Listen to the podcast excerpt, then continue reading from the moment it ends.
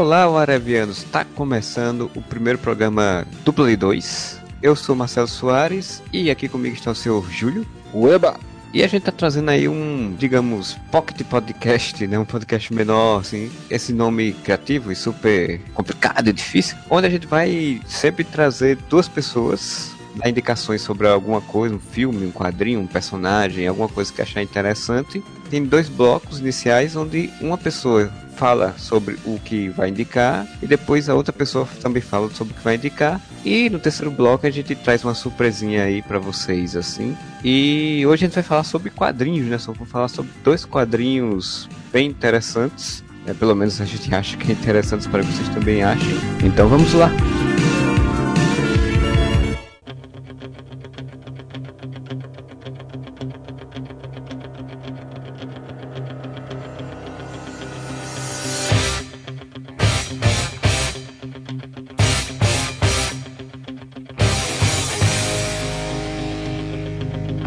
Queria que o seu Júlio começasse dando a indicação dele. Pois bem, meu amigo Marcelo Soares. Eu trouxe aqui para a mesa para falarmos hoje, no meu broco, uma HQ muito legal do nosso amigo Paul Pope. Seu amigo conhece o Paul Pope? Seu amigo também? É, sei, ele é muito pop. Ele é papa, o papa é pop. O Paul Pope, que o pessoal talvez conheça mais do HQ que saiu aqui pela Panini, chamada Batman Ano 100, mas tem vários trabalhos bem interessantes. Eu particularmente gosto muito do estilo dele, do traço dele. E teve uma HQ que saiu aqui ano passado, mas foi publicada lá fora em 2013, se eu não me engano, chamada Bom de Briga. Lá fora é Battling Boy, o nome original. Tudo a ver, né? Battling Boy, garoto lutador. Garoto batalhador, um garoto, garoto batalhador, aqui virou Bom de Briga. É um título, vamos dizer assim, mais chamativo, né? Que o pessoal. Bom de Briga me lembra programa de reality show de TV de, de luta, né?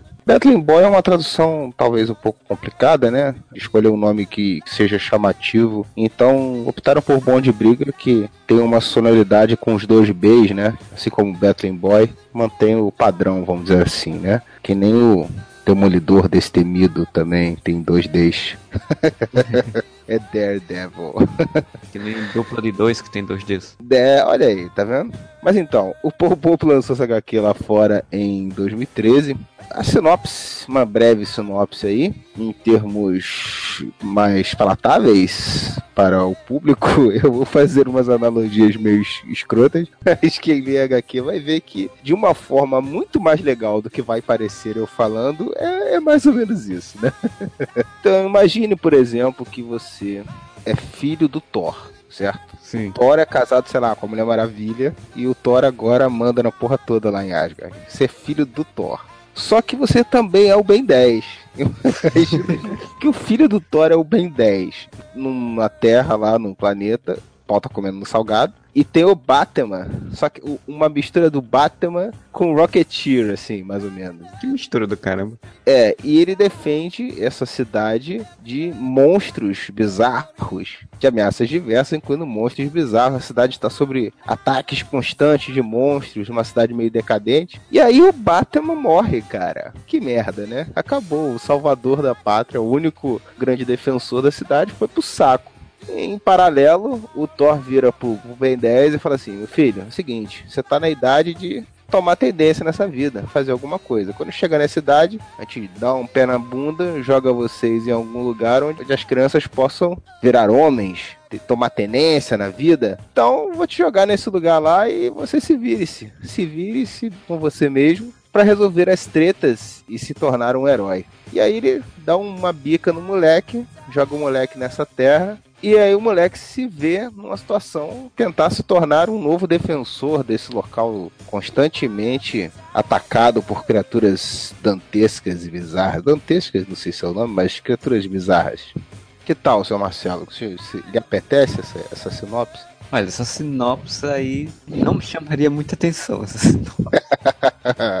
Tá, mas agora vamos à parte boa. Porque, o, cara, realmente, essa analogia que eu fiz dos heróis é porque realmente lembra, cara. O cara que falei que é o Batman é um herói chamado Haggard West. E a primeira sequência da revista, justamente uma sequência de combate do Haggard West, onde ele, spoiler, ele falece, ele vem a falecer. Não é spoiler, né? Porque afinal de contas isso acontece no começo da história, é bem um plot inicial. Que movimenta, movimenta a história, o personagem. É, é o que movimenta, dá, dá origem, assim, ao início da, a um plot importante, né? Que é o problema da cidade estar tá desprovida do seu grande herói. Por que a analogia com Batman? Que é, cara, porra, o cara é o Batman com Rocketeer, cara. Ele tem um monte de gadgets, tem um Batmóvel, e ele tem até uma sidekick, mas não é bem uma sidekick, é a filha dele que auxilia ele nas missões, mas pelo menos nessa, nessa sequência que mostra aqui na HQ, ela não, não auxilia diretamente no combate, né? Ela é tipo um apoio de campo, vamos dizer assim, uhum. né? E é muito legal, cara. Assim, primeiro, o visual, a arte do Popô, para quem conhece, tem gente que acha, pode achar o traço dele meio esquisitão, o estilo de desenho dele. Cara, eu gosto muito. Tem um trabalho dele que também saiu por aqui, não lembro agora que foi a editora, que é chamado 300%. Ou é 100%? 100%. Sim, sim, 100%. Que o desenho dele é muito bonito essa, nessa revista. Tinha visto o Batman no 100, tinha achado legal, mas foi esse 100% que eu disse que me fez pegar gosto realmente pelo Paul Pope. É, é uma obra importante da, da carreira dele, 100%, né? Que botou ele em bastante destaque, né?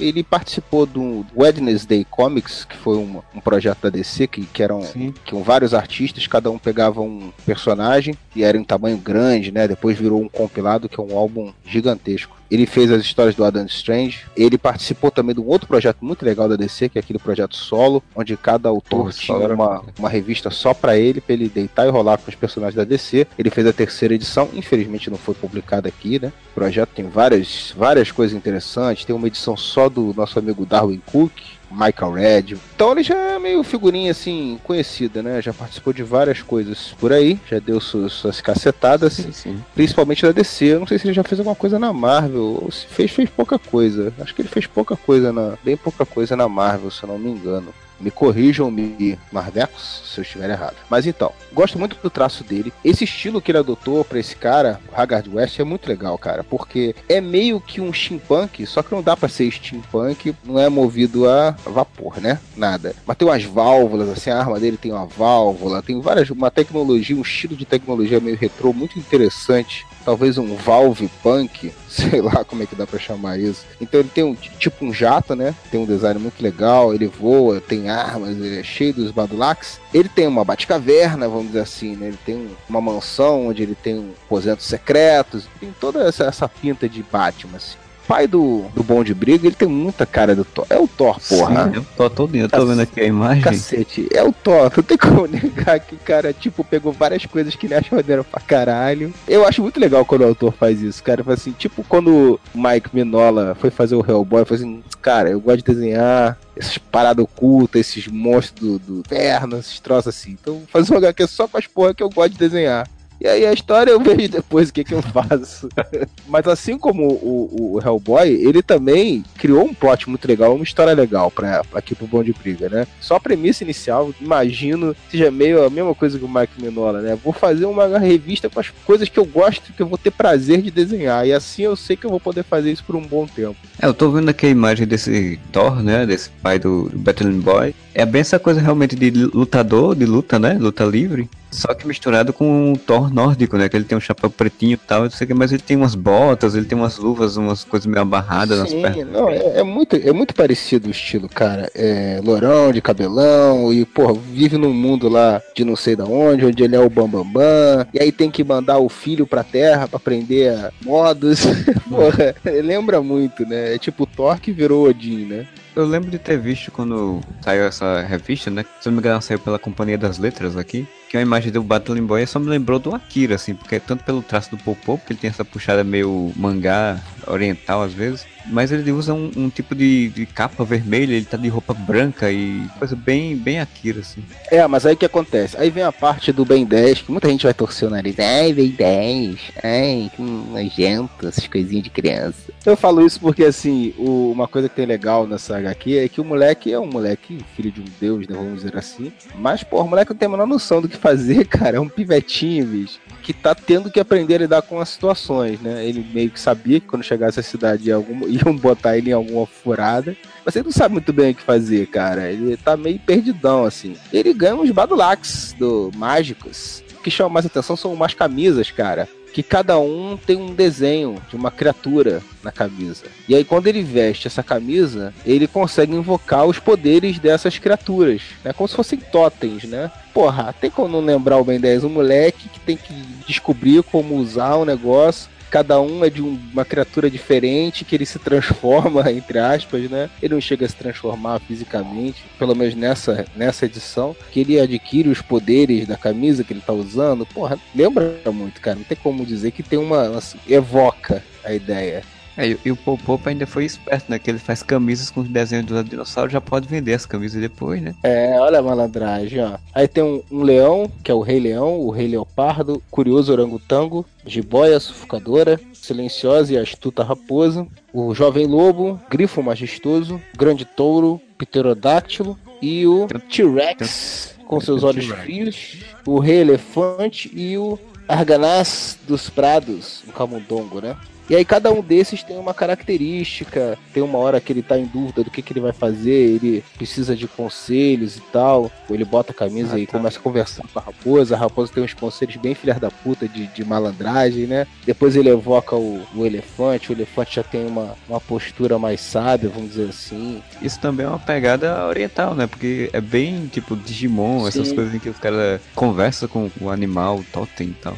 E aí na luta ele invoca esses poderes também, né? Primeira luta, se não me engano, ele usa o T-Rex e vai pro pau com o monstro lá. E aí ele invoca, consegue evocar os poderes e tal, mas é uma coisa que ele ainda tá aprendendo a lidar. Ele tem essa capa realmente, é uma capa de aparentemente com poderes proteção, né? Mas ele não sabe porra nenhuma, ele não sabe o que fazer. Ele ganha um manual com os monstros, mas ele não sabe, ele, ele tá perdidão. E ele já chega na cidade, cara, com um pau comendo mesmo, com um bichão lá, comendo um monte de carros e destruindo a cidade, e os caras tentando, uma força lá de um exército, vamos dizer assim, deles lá, força especial deles tentando combater o bicho com algumas armas, mas bicho falhando miseravelmente. E logo na primeira luta ele, ele vai para cima do bicho e, e, você vê que ele realmente tá perdido, né, cara? Ele acaba né, se saindo, conseguindo resolver ou não, né? Mas a criatura é derrotada e aí ele vira um novo herói, né? E aí tem várias coisas interessantes nessa revista, né? Assim, todo mundo discutindo, tentando abordar ele, tentando usar a imagem dele, né? Para inspirar o povo e para acalmar, né? A situação é, caótica que tá vivendo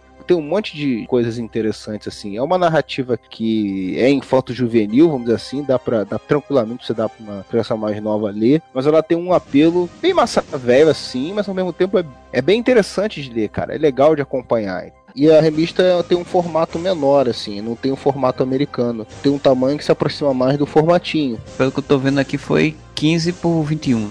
Trabalho gráfico é muito bom, qualidade do, do papel é excelente não posso falar da tradução, porque o único ponto que dá para avaliar é o nome que a gente já falou, né? Do personagem, que eu não, não li em inglês. Mas o texto flui muito bem, acredito que a tradução seja muito boa. Vale a pena, cara. Eu recomendo. Eu não lembro por quanto que ela saiu aqui, se foi por 40 ou se foi por 30. Talvez agora já passou um, um bocado de tempo, né? Já tenha, já se encontra aí mais fácil em promoções aí, para um preço mais módico Vale notar aqui também que já saíram, entre aspas, spin-offs um spin-off, né, dessa HQ, que o próprio Pope se envolveu nesse spin-off, embora não seja diretamente feito por ele. Já saiu um livro ano passado, que é The Rise of Aurora West, que é contando, vamos dizer assim, a origem da Aurora West, né, que é a filha do, do Haggard West. Saiu ano passado, em setembro do ano passado. Tá para sair esse ano The Fall of the House of West, né, a queda da casa de West referência a Edgar Allan Poe aí continuação dessa história que é mais linear em cima da vida, da infância e o crescimento da Aurora West, né, da filha do Haggard West. Essa história é escrita pelo Paul Pope junto com J.T. Pett, como falar, ilustrada por David Rubin, não ouviu falar. Eu cheguei a, a, dar uma bisoiada nessa, nessa HQ, bem, parece bem legal, preto e branco, né, mas tem o mesmo formato, bom de briga, mas é em preto e branco. A arte também é interessante, achei legal a arte do, do David Rubin, por ser muito estilo estiloso o Pop Pop e um outro artista nunca vai ser idêntico, né? Cada um tem seu estilo e o Pop Pop tem um estilo bem particular, bem peculiar, né, de desenho. Então tem uma diferença, mas mantém o clima da ambientação. Já li uma parte e achei bem legal. A única coisa que me deixou meio puto da cara é que comprei no escuro, só sabendo que era uma HQ do Paul Pope. Eu falei, porra, da hora. Comprei próximo do lançamento, né? Mas não tem fim, né? Não é uma, uma história fechada ali. Então você fica na expectativa de ter mais coisas, sendo que nem lá fora ele fez ainda. Até isso chegar aqui. Se em 2013 chegou aqui em... é, até que não demorou tanto, né? Chegou aqui em 2014. Mas ainda não saiu uma continuação lá fora, né? Como a Companhia das Letras lançou ele, como a gente falou agora, nem demorou tanto assim. Imagino que, espero que ele já tenha um planejamento de continuar a publicação conforme isso for saindo lá fora. Quem sabe até com um delay ainda menor, né? Uma vez que eles já lançaram o volume 1. Espero que continue. Mas primeiro ele tem que continuar lá fora, né? Senão não adianta, né? E por último, informação, informação, novidades, notícias. Cara, já estão preparando uma animação, cara. Então você vê é. aí que não é à toa, né? Que o cara botou um, um pseudo Ben 10 aí na parada. Sim, sim, sem, sem contar que né, o estilo do, do Pop-Up ele é muito puxado pra animação também, pra desenho. Se for bem feito, né? Provavelmente vai ficar interessante. E o diretor da animação é o, o diretor premiado com o melhor curta-metragem de 2014. Venceu, ganhou o Oscar, né? Olha de curta-metragem de 2014. Um curta Fist, que eu não vi. Ma Maoi, mas se ganhou o Oscar deve ser bom. Comentadores de internet. É, acho que não. Sobre um banquete. E se ganhou o Oscar deve de ser bom, né? Não sei, não sei, eu não vi.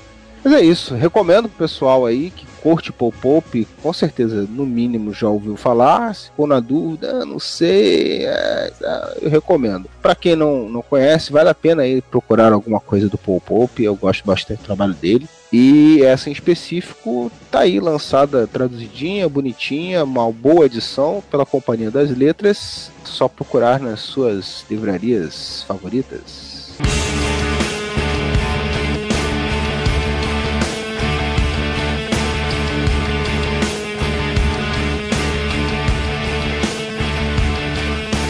Esse segundo bloco eu vou falar com indicação de algo que, para poder falar dele, eu tenho que voltar aí para os anos negros de 1992, quando o nosso querido mestre, saudoso grande mestre Rob Liefeld criou um personagem, um grande personagem chamado O Profeta, em português, não é o Profeta da novela. Ele pajou do Chico Anísio, aquele profeta que tinha no final do, do programa do Chico Anísio, não, né? Eu não sei de que profeta você está falando, não lembro. Você não conhece o profeta do Chico Anísio? Poxa. Acredito que não. Lamentável.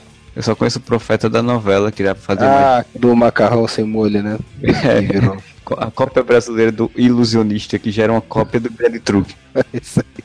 Em 1992, o Liefeld fez um personagem chamado The Prophet, que apareceu pela primeira vez em Youngblood número 2, né? Isso lá em julho de 92. O curioso desse personagem é que esse personagem ele foi criado para aparecer na X-Force. Só que o, o Liefeld saiu da Marvel antes de utilizá-lo e aí resolveu utilizar Youngblood. Vê se você consegue perceber de onde vem a inspiração do Liefeld para esse personagem. O nome do personagem é John Prophet, né? Um nome bem criativo. Que ele era um personagem que vivia a Segunda Guerra Mundial e de repente apareceu um médico lá querendo fazer experimentos com ele chamado Dr. Horácio Wells, viajante do tempo, que vinha do futuro e que resolveu fazer mudança de DNA no, no cara para transformar ele num super soldado. Olha só, hein? Que coisa original a ideia do, do, cientista, desse cientista, era que ele fosse lutar contra as forças do mal lá e que ele ia ficar congelado criogenicamente para acordar só no futuro para enfrentar essas forças do mal. Só que aí ele acaba sendo acordado antes e encontrado pelo Youngblood. E ele acorda totalmente confuso e sem saber onde é que estava num tempo diferente, numa época diferente que não era dele, né? Eu não consigo. Onde será que ele tem essa inspiração, né? No, no Liefeld pra criar Olha, esse personagem, né? Eu acho que Liefeld ele já fez muitas criações originais, mas eu não me lembro de nenhuma baseada no Capitão América. Você lembra de alguma? É, também não consigo me lembrar de Várias, né? O livro colocou que ele, além de ser, ter o DNA reforçado e a capacidade de se comunicar com todas as línguas, ele sabia de todas as línguas, era o Cifra do, do, do livro. Ele é uma mistura do Cifra com o Capitão América e com o Shatterstar, né, cara? Porque visualmente ele era muito, né, muito parecido, que ele tinha uma máscarazinha, um protetor de, de boxe lá, escroto na cara, igual o Shatterstar tem. Pois é, cara. E, e, aí, nessa época, assim, ele, depois que ele apareceu no Young Blood, ele teve uma série própria dele, que teve 11 edições, nos anos 92, 93. Muito provavelmente totalmente esquecível, né? É. E aí depois, em 95, ele foi ter uma outra série e foi escrita pelo Chuck Dixon, Dixon, Dixon, sabe como pronuncia? Que teve mais oito edições somente também. E aí em 2000 ele foi ter um one shot, né? Então foi a única coisa que ele teve, uma edição especial. Então ele teve ao total 20 edições, né? Da história dele. Naquela versão maravilhosa do Liefeld, com ombreiras majestosas, com uma capa incrível, espadas que tinham serrilhas. E ele tinha, tipo, um cabelão gigante preso, né, por uma tiarazinha lá no rosto, assim, e tal. E aquela velha formato Liefeldiano, né, pós-moderno. De, anatomia, de... mestre da anatomia Liefeldiano. De braços gigantes, pernas gigantes que não cabem na pessoa, né. Mas aí, em 2011, o Liefeld resolveu fazer uma comemorativa, né, de ressurgir com os personagens dele lá, entre eles o Prophet e também tinha a Glory, que eu cheguei a também ver algumas edições, e outros personagens, até o Youngblood também, em comemoração lá de 20 anos, 20 e alguns anos lá de, de, história e tal. Então ele resolveu fazer, só que dessa vez ele disse: não, não vou fazer os roteiros, nem vou fazer os desenhos. Vou botar outras pessoas para fazer, né? Aleluia, irmão!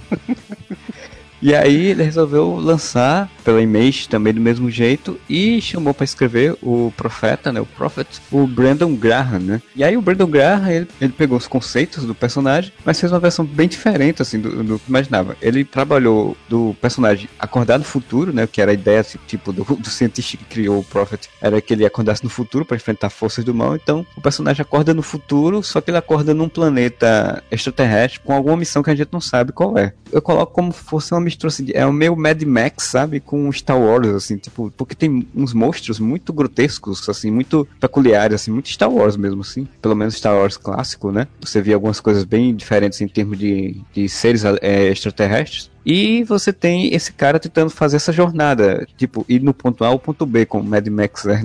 Normalmente, na, principalmente nesse último filme. Então ele entra numa caravana de monstros e com eles até esse outro ponto, aí acaba tendo que se interferir, briga de uma raça específica lá e acaba criando um, um, inimigo dessa raça específica. Isso no primeiro primeira edição, né? E ele termina a primeira edição conseguindo escapar de uma briga desse inimigo que ele criou e aí na segunda edição ele vai seguindo também. E na terceira edição ele chega finalmente ao destino dele, assim o Brandon Graham começa a explicar um pouco do que é aquilo ali. Aí você descobre, e aí vai ter spoiler, desculpa quem não, não leu. Felizmente essa revista não saiu aqui no Brasil até agora, eu acho que dificilmente vai sair algum dia. Mas você descobre que ele tem uma, uma base, tipo de satélite, vagando ao redor desse planeta e ele tem que ir até esse satélite para ativar alguma coisa no satélite, que era para poder liber, salvar e libertar o império terrestre que tinha se espalhado pelo universo e por algum motivo que, que não é explicado ainda, estava preso, estava de alguma forma alojado e precisava dele fazer uma, algo que é um roteiro bem típico de ficção científica, né? Bem típico, tipo, até umas coisas meio alien até na, na, na história também. E aí ele consegue fazer isso e liberta. Só que aí quando ele faz isso, a gente descobre que, na verdade, esse personagem, John Prophet, ele não é único. Na verdade, ele é um, um monte de clones dele mesmo que estão espalhados pelo universo e quando ele faz isso ele reativa todos esses clones para poder ser a força terrestre que vai repovoar e vai trazer de volta a glória do Império Terrestre, assim. Ele é um dos clones, é isso? Como se ele fosse clone principal que tinha que fazer aquela missão para poder reativar todo o Império Terrestre que são formados por clones deles. Ah, cara, de cara eu já achei isso legal. Por quê? Tá, tudo bem. Eu lia X-Force na época. É, eu era um verme, talvez ainda seja. Mas assim, uma coisa que eu achei que seria legal na época é que aquele personagem imbecil que era o Cable, ele tinha um outro cara igual a ele, né? Que era um vilão, né? Que era o tal Sim. do Strife. Aqui no Brasil, acho que foi como conflito o nome. Foi, deram o nome de conflito. É, e aí foi revelado que eles eram idênticos. Oh, meu Deus! O que, que eu acharia legal, que eu achava muito original na época, né? Se os caras revelassem que o verdadeiro, né, o filho do Ciclope lá, com a de Grey, não sei das quantas, era o conflito. E que ele era um clone, né? Que o herói fosse um clone, né? O Cable é uma merda, toda a história daquela época é uma merda e tal, mas eu falei assim, pô, se isso acontecesse seria legal, na época eu pensei. E é óbvio que não aconteceu, partiu pro caminho mais óbvio. Mal sabia eu, né, que, pô, Judge Dredd, que eu não, não lia na época, que eu não tinha acesso, é um clone, né? Plot já é mais manjado do que vários outros, né? plot bem básico de ficção científica em si, né? Você tem um personagem protagonista que é clone de outros personagens, aí geralmente eles botam um conflito, né? De, ah, meu Deus, eu sou um clone. É, é mas geralmente nunca, no final das contas, sempre descobre que, que o heróizão é o verdadeiro, né? Existe aquele conflito, aquela dúvida e tal, mas no final descobre que não, é, o é, verdadeiro é o herói. A gente tem a, a, prova disso com a saga do clone, né? Que no final das contas. exato, exato. Mas nesse caso do Prophet, ele é uma, um dos muitos clones. Já achei isso legal dá a entender que eles sabem que eles são clones e tal, e tipo, tá de boa, a gente tá ali pra uma missão maior do que todos. O curioso é que na terceira edição, quando gente chega nessa nave, é, nesse satélite acima do planeta, que é denominado de Deus, em sigla, né? Maiúsculo, mas em sigla, não explicam qual é a sigla. Ele encontra o cara que era o piloto dessa nave morto, tá morto com a faca enfiada nele, e é o profeta original do Leafield. A mesma visual, assim, tipo, é a mesma coisa, só que morto, com o corpo decrépito. Oh, que favor que ele fez, hein? E que bom. Agradeço ele ter posto a referência e já ter encerrado aí mesmo. Na quarta edição, né? Que eu até agora só li cinco edições do primeiro volume, que lá nos Estados Unidos eles chamam de TP, né? Do, do paperback. Primeiro arco de história, digamos assim. É, exato. Que são seis edições. O primeiro arco eu só li até agora os cinco cinco primeiras edições. Na quarta edição você já tem um vislumbre do acordar de outro personagem, né? Tipo, outra versão dele, só que em um outro planeta, com outra coisa. E aí que eles começam a desmembrar assim, um pouco dessa mitologia dos personagens. Você descobre que ele tá numa nave onde tem um tipo. Eu não sei se você chegou a ver Resident Evil, acho que é o, o 1, o filme. Não, não vi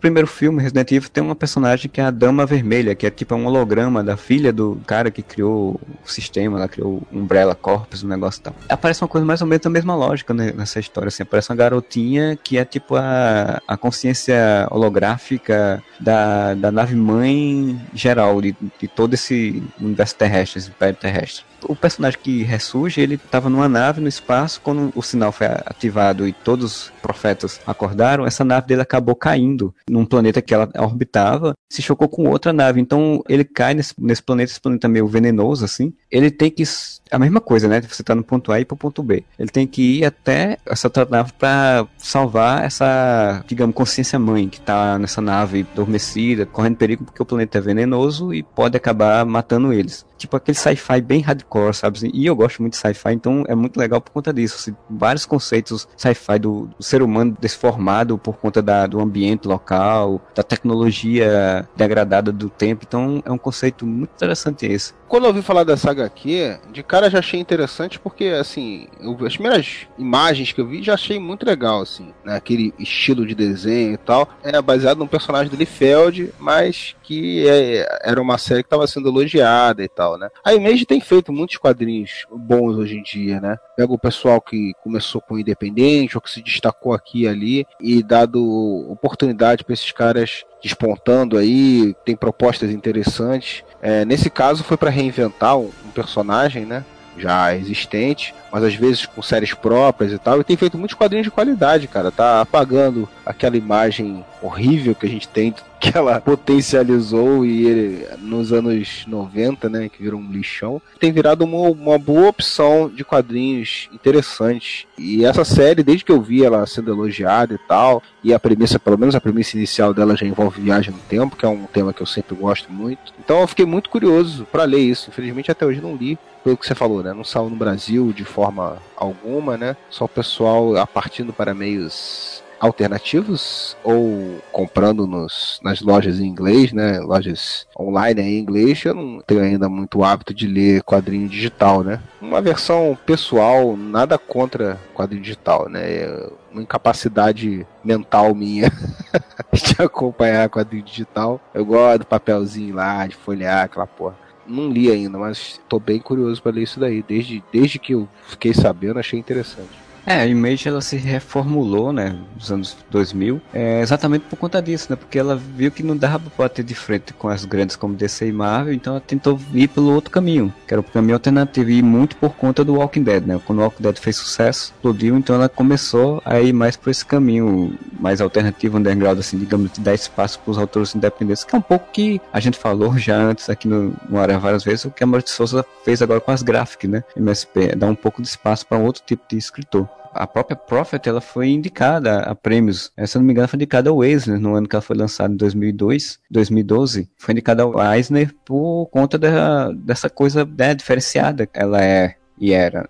Do que eu li, a última edição para mim, a quinta edição, é o número 25, né? Porque quando voltou, eles voltaram com a numeração normal. Tipo, teve 20 edições antes, então ela voltou no número 21. Então eu li até o número 25. E aí o número 25 é a melhor edição para mim, porque é quando tem o melhor desenho também, porque a Prophet ela segue uma lógica, né? O, o Graham tenta revezar os desenhistas, assim. Então, na edição 25, quem desenha é o Giannis Milanokianis. Deve ser italiano, sei lá como é que pronuncia isso que ele tem uma arte muito bonita, acho que é a melhor arte de, das cinco edições, assim. E aí a lógica que ele fez é que cada temática, assim, trabalha com o mesmo autor. Esse autor, por exemplo, ele volta, se não me engano, na edição 32, assim, que é quando vai trabalhar o mesmo personagem que aparece agora nessa edição. E aí também a gente tem uma outra história de outros clones que são acordados e eles também têm uma missão, ponto A, ponto B, que é de encontrar um ser gigantesco, um gigante lá e matar ele, que é, vai servir de alimentação para a nave mãe da deles para poder viajar. E, e, é muito bonita, essa edição muito sci-fi também, como, como as outras edições, muito bem feitas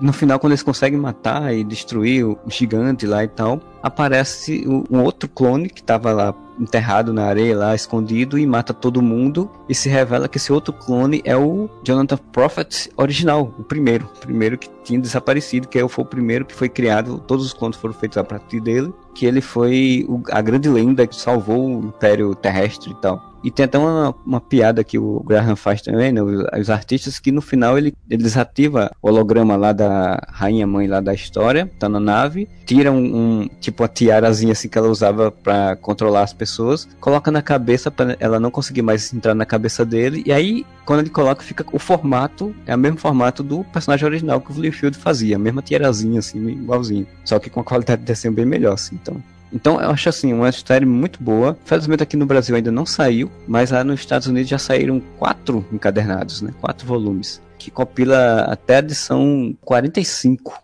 Quer dizer, tem muita coisa ainda. Eu tô na 25, ainda tem 20 edições pela frente. Muita coisa que eu não vi, não li ainda mas que se seguir esse ritmo, acho que está indo no caminho muito bom. O último volume saiu em 18 de março, agora de 2015, e as últimas histórias saíram em janeiro, né? Deve ter, se não me engano, encerrado a história, e eu não sei o que, é que vai ter mais à frente, se ele vai continuar vai ter um retorno, alguma coisa de edição especial. Mas, assim, para quem gosta de sci-fi, quem gosta de releituras e revisões de personagens também, eu indico muito o Profeta, o Prophet, como a gente falou, não tem aqui no Brasil, então você vai ter que correr em formas ou ir lá comprar diretamente na, na Amazon ou Comics Lógico da vida, ou ver formas alternativas aí. Primeiro arco, pelo menos, assim, ou pelo menos as três primeiras edições, eu queria ver como filme, cara. Eu acho que ficaria muito bom como filme, assim. Acho que ficaria muito interessante desenvolver. Fecha uma história, né? Fecha uma é, história porque... interessante que dá para adaptar, né? Num filme, o cara provavelmente adaptaria isso. No final seria diferente. Mas sim, a história, a criação desse planeta e dos seres que existem, das raças e como ele se relaciona com elas e, e a coisa da sobrevivência é uma coisa que, pô, seria ficar muito legal no filme. Não com o Ridley Scott, porque o Ridley Scott não consegue mais fazer esse tipo de filme bem, né, hoje em dia. Que isso, que isso. Ridley Scott, o problema é o roteiro, tem que ter um roteiro bom. Tá certo que a, que assina no final é ele, né? Então também tem culpa no história. em termos de direção, ele dirigindo, ah, porra, eu ficaria muito animado de ver. Sim, vamos dar uma chanchinha. Ele tem outros trabalhos aí. Ele gostou de voltar à ficção científica, então vamos dar uma chancha pro nosso amigo Ridley.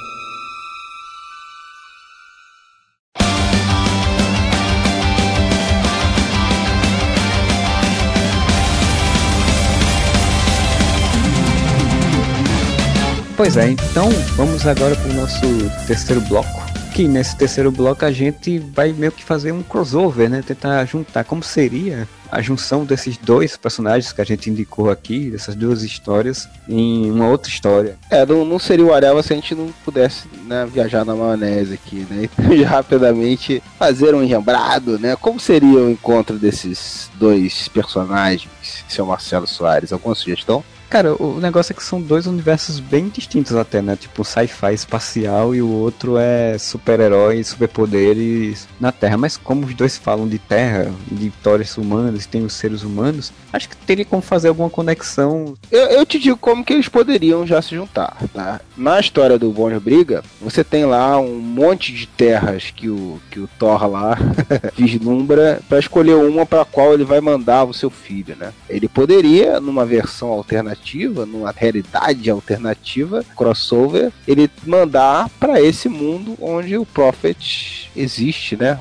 Invertendo a, a, lógica, pegando do ponto de vista do plot C do, do Prophet, poderia ser que ativasse todos os clones, algum clone, como um pouco mais poderoso, surgisse nesse mundo do Battling Boy, né? Pra ser tipo. É, um, pode ser, pode ser. Um embate dos dois, assim, porque tem umas coisas também no Profeta que eu acabei esquecendo de falar, que são bem interessantes de tecnologia. Por exemplo, ele tem uma manta que é meio que simbiótica, assim, meio que um simbionte lá do Homem-Aranha, que protege ele do ambiente, aumenta a força dele, aumenta a capacidade de pulmão, essas coisas e tal. Então, tipo, ele poderia ter essa coisa da tecnologia de uma forma em que ele chegasse a se equiparar de habilidades de poderes com o Battling Boy, que seria interessante. Sim. É, e se você pegar, por exemplo, se a gente se basear no Battling Boy dessa primeira edição aqui, né, desse primeiro encadernado, ele é um moleque de 12 anos, né, cara? Se não me engano, são 12 anos. Eu não lembro se estão 12 agora. Mas ele, é, ele é um moleque, uma criança ainda, não sabe mexer nessa porra Batman. E não sabe usar as camisas, não sabe fazer nada direito. Apesar de todo o poder dele, né? A inexperiência dele vira uma fraqueza a ser explorada, né? Se eles entrarem em combate, vamos dizer assim, né? Com todo bom crossover, ele sempre começa na porrada e depois. Mas assim, eu não vejo muito eles entrando em combate a princípio princípio, cara, talvez eu vejo eles desde o início colaborando, né? Você falou que no começo ele enfrenta monstros, bom de briga também. Poderia estar é. tá, dois enfrentando uma criatura em comum, vamos dizer assim, desde o início. É, poderia ser a lógica de eles divergirem de opiniões, forma de agir das coisas, mas realmente não entrar em briga. O que eu acho interessante é porque dá pra mexer, juntar os dois conceitos de tecnologia e magia, né? É, mas tem, mas tem tecnologia também no caso do Haggard West lá, né? Da filha dele lá e tal eu vou propor uma coisa mais bizarra então, cara. Eu queria ver o, o Bond Briga encontrando com o profeta do Liefeld. Aí sim, aí o negócio fica bom. O profeta louco que não sabe onde tá, trabucão e. e Porque o profeta do Liefeld é dar porrada primeiro e perguntar depois, né? Então, então aí fica mais fácil dele sair na mão, né? Com certeza. E sem contar que o profeta do Liefeld é dente travado e, e, ácido louco, né? Você sai dando porra, destruindo tudo, não quer nem saber. Né? Cara, tem uma espada serrilhada, cara. Uma espada que tem um monte de pontinhas, cara. E tem um outro detalhe, imagine no, no, mundo do bom de briga que ele enfrenta monstros, né, cara? Quando ele vê esse, esse cara, ele acha que é mais um monstro, né, cara? Porque é muito bizarra a anatomia elifeudiana, né? Então ele vai imaginar que é mais uma criatura, vai tentar defender aquele mundo desse, dessa coisa bizonha. É, vem monstro, né? Aí vai fazer. É, cara, eu tô olhando aqui as capas do profeta da época do Liefeld, cara, pelo amor de Deus. E ele tem um, um, negócio de usar como se fosse umas, um jatinho, assim, umas coisas como se fosse um jatinho preso nas costas, assim. Fico imaginando que criatura que o bom de briga ia evocar pra enfrentar esse cara aí, cara. Vou te falar um negócio, hein tinha que pedir um pterodactus e, e, vazar dali, entendeu? Voar e se mandar, porque, vou te falar, ninguém merece, ninguém merece ter que encarar um, um, um bicho do Liefeld. Estamos malhando o Liefeld, mas ele tá aí, né? Suas crias estão dando boas obras, né? Tivemos aí o, o Supremo, que é um chupado do Super-Homem, que depois o Alan Moore escreveu vários arcos né, do Supremo, muito bons. Eu li parte deles, não li tudo, infelizmente, ainda. E o Deadpool agora aí despontando nos cinemas, né? Profeta aí também, mandando bem nos quadrinhos. Então, com toda a sua bizarrice, até daí vem coisas boas, né? O livro dele, curiosamente, ele é meio que um Mark Miller, assim, ele cria conceitos que depois outras pessoas usam de uma forma melhor, né? Ele cria uma coisa qualquer lá que depois alguém cria um conceito em cima e vai virar uma coisa melhor, né? Porque ele, ele só rabisca qualquer merda, né? Eu tô vendo a foto aqui desse profeta de alguma revista que ele tem, ele tem uma bíblia nas costas segurando dentro de uma mochila, alguma coisa do tipo. É claro, cara, ele é um profeta e afinal de contas ele é interessado em questões bíblicas, né? Quer fazer HQs bíblicas e tudo mais. Então tem tudo a ver. Vê essa imagem que você puder ver. Tá com câncer véio, no braço. Eita, Lelê. Esse tá mesmo, esse tá na maromba total, bicho. É, é bom que ele tá fazendo um face palm, pensando assim, que porra que fizeram comigo. Quem que me inventou desse jeito? Puta que o pariu. Mas bem, pessoal, então esse foi a primeira edição. A gente meio que deu as indicações. Espero que vocês tenham curtido. E vocês deixem suas indicações. Vocês gostaram desse formato? Sugestão de podcast novo aqui no Areva? Quais versões que vocês achariam que dariam certo do Batman Boy e do Profeta juntos? Não deixe de dar seu comentário. Se vocês quiserem mais desse formato, opinem aí, digam. Não é intenção substituir o nosso podcast, fiquem calmos. Programa alternativo aí que podemos fazer mais vezes ou não. Para isso, precisamos da sua opinião, o seu feedback. Comente, elogie, xingue, dê sugestões para melhorarmos ou para piorarmos, para saber o que apetece nossos ouvintes. É, para dar seu voto, você ligue 0500 700, não. para eliminar o profeta, ligue para. Se você quer o bom de briga saia da casa, ligue para. é, nas suas opiniões quem você acha que venceria a batalha do profeta com o bom de briga aí também. É só entrar lá no, no nosso site, né? Pra quem tá ouvindo pelo feed, entra lá no nosso site, deixa seu comentário na postagem, ou você vai lá no nosso Facebook, que é o Areva com dois As, e dá sua opinião, ou vai lá no Twitter, arroba o Areva com dois As também. Manda e-mail para contato.areva.com dizendo aí o que você achou desse dupla de dois, essa primeira edição, desse nome incrível, fantástico. Compartilhe, amiguinho. Se você gostou, compartilhe para os seus outros amiguinhos. Espalhe a palavra do profeta. Aleluia, irmão. É, a gente falou muito de religião. Temos um profeta, temos um filho de um Deus. Então compartilhe é o nosso bem. E voltamos mais à frente com outra edição ou não. Vamos ver. Vamos ver como é que vai ser. Espero que vocês tenham curtido e o areva para vocês.